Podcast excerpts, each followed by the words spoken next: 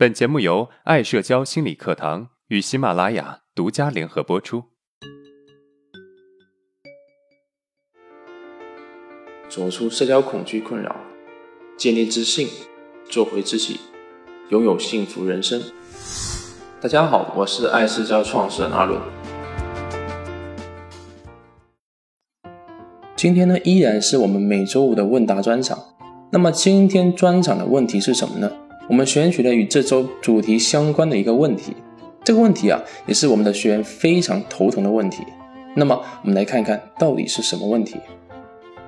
老师好，我想讲一个关于我的故事。我感觉这个故事就是我讨好别人的故事。我刚从大学毕业，是一家公司的实习生。到这家公司之后，我就开始努力的工作。也许啊，是我太过勤快，以及有求必应。所以，一些老员工开始把属于他们的工作安排给我，我不敢拒绝，因为我害怕别人会不喜欢我。在这么一种心态之下，我勉强自己去帮别人做事情。一开始，大家对我还是客客气气的，但是时间一长呢，我发现大家开始把我的好当做理所当然，对我的态度也慢慢改变。但是啊，我依然不敢拒绝。最重要的是，他们有什么好吃的都不会主动问我。除了另外一个新来的实习生会对我好一点，其他人都是对我爱答不理的。我好困扰，我该怎么办？听完你的故事，我深有感触。其实，当我们不加拒绝的讨好别人，这个结果也是意料之中的。因为你不敢拒绝，所以你会压抑自己的感受，勉强自己行动。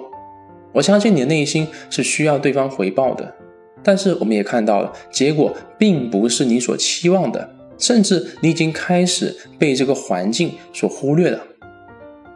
从这个问题我们可以看到啊，并不是他们一开始就不尊重你，而是你从开始不尊重你自己之后，他们才开始不尊重你的。而你不尊重自己的表现，就是不尊重自己的感受。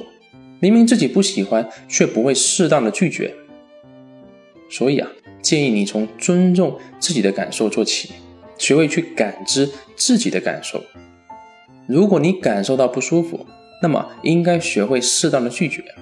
当你开始尊重自己之后，别人也可以感受到你的边界，也不会随意的让你做不乐意的事情了。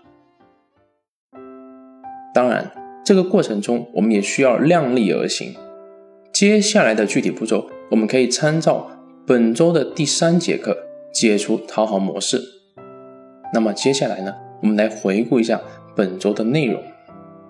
第一节课讲了发现你在讨好，主要内容是：第一，为了获得认可或者回避冲突而采取的一系列行为，我们称之为讨好；第二，讨好不在于我们给了别人什么，而在于我们做这件事情时的心态。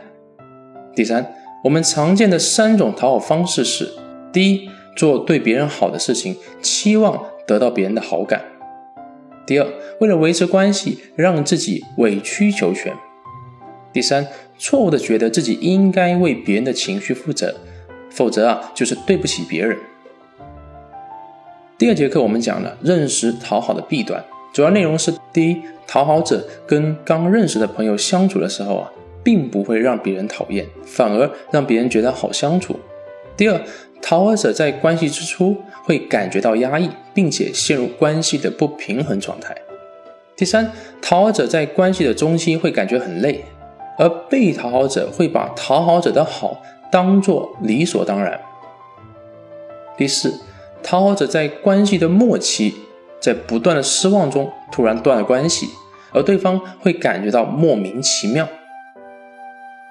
第三节课我们讲了解除讨好模式，主要内容是：第一，当我们能够慢慢的解除讨好的时候，我们的内心会变得越来越有力量；第二，解决讨好问题可以分为三个步骤进行：第一，观察自己的一天，记录自己的讨好行为；第二，从最容易解决的讨好行为入手，逐渐深入；第三，获得反馈，把自己的行为反馈记录下来，获得良性的影响。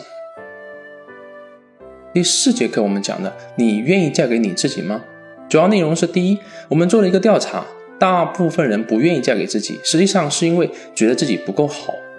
第二，觉得自己不够好的人呢，一直在等待一个拯救者，而实际上只有自己能够拯救自己。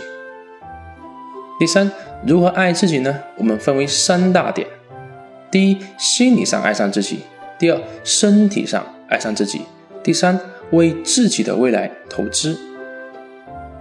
如果今天的内容对你有帮助，那么欢迎订阅我们的专辑。当然，你也可以分享给有需要的朋友，让更多的人受益。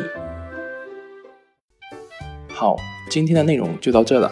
如果你有任何的疑问和想法，欢迎在音频的下面评论互动，我会挑选有代表性的问题进行回答。